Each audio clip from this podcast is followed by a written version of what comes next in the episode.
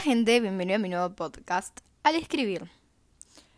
Hace un rato me puse a reflexionar de por qué estoy trabada con la escritura. Aclaro, escribo libros, historias, novelas, variada la cosa. Como les decía, y me di cuenta que la mayoría de veces que me pongo a escribir fue porque tuve un día de mierda, un día de mal humor, me levanté con el pie izquierdo, me fue mal en el colegio, discutí con mi vieja, me sentía sin energía. Tal vez por eso, una de esas casualidades de la vida, nos ponemos en contacto con algo que salió de nosotros, de lo más profundo. Puede ser un cuadro, un libro, un dibujo, una foto. Y por ejemplo, en mi caso, yo escribo. Y al escribir siento la energía del personaje, de lo que estoy contando, de que lo que me pasa por la cabeza lo transmito a la mano y la mano a la lapicera. O sea, es una energía que, que no se puede explicar. Las ganas que manejo cuando escribo algo que me gusta, algo que capaz que siento, es vida, es felicidad. Y capaz que tuviste un día de mierda, pero me dieron ganas de escribir, te centraste. Volviste a vos, volviste a tu eje con solo escribir. Hay algunas personas que le pasan eso, le pasa corriendo, le pasa haciendo ejercicio, le pasa cantando, bailando, limpiando. Pero volvés a tu eje. Es loquísimo. Si nunca les pasó, traten de pensar en qué momento estuvieron mal y haciendo algo para ustedes, estuvieron bien. Es muy loco. Hay veces, es, es me van a decir, estás flasheando, pero me pasa, cada persona le pasa distinto y está bien lo que le pasa y cómo eh, lo demuestra o cómo se siente, ¿no? Eh, cómo lo manifiesta. Ahí va, no me salía la palabra.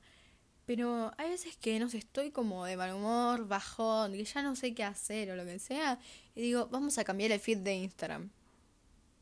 Puedo decir, tipo, ¿qué importancia te da el feed de Instagram? Siento que es muy importante el feed de Instagram. No tiene que ser así. Me dieron ganas de hablar sobre el feed de Instagram.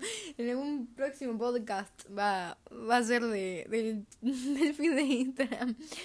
De Instagram. Pero hay veces que digo, bueno, lo vamos a cambiar y estoy bien cambiándolo. Me, me, pongo, me puse feliz por cambiarlo. Por mostrar algo distinto. Que no tendría que ser así, porque el feed de Instagram no es mi vida. Y mi vida no puede pasar por una red social.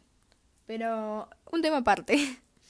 Pero hay cosas que estamos mal y nos ponen feliz. Como puede ser ir a tomar mate o tomar mate en el parque, o sea, o hacer lo que sea. Y eso está bueno. Y la reflexión que quiero dar hoy es centrarse, encontrarse en tu propio eje, con solo, y les dejo para que completen con qué se centran en su eje, Puede estar feliz y estar en su eje, puede estar mal y encontrarse en un eje para estar mejor. Y por ejemplo, yo completo esta frase con centrarse, encontrarse en su propio eje con solo escribir. Nos vemos en el próximo podcast. Nos vemos.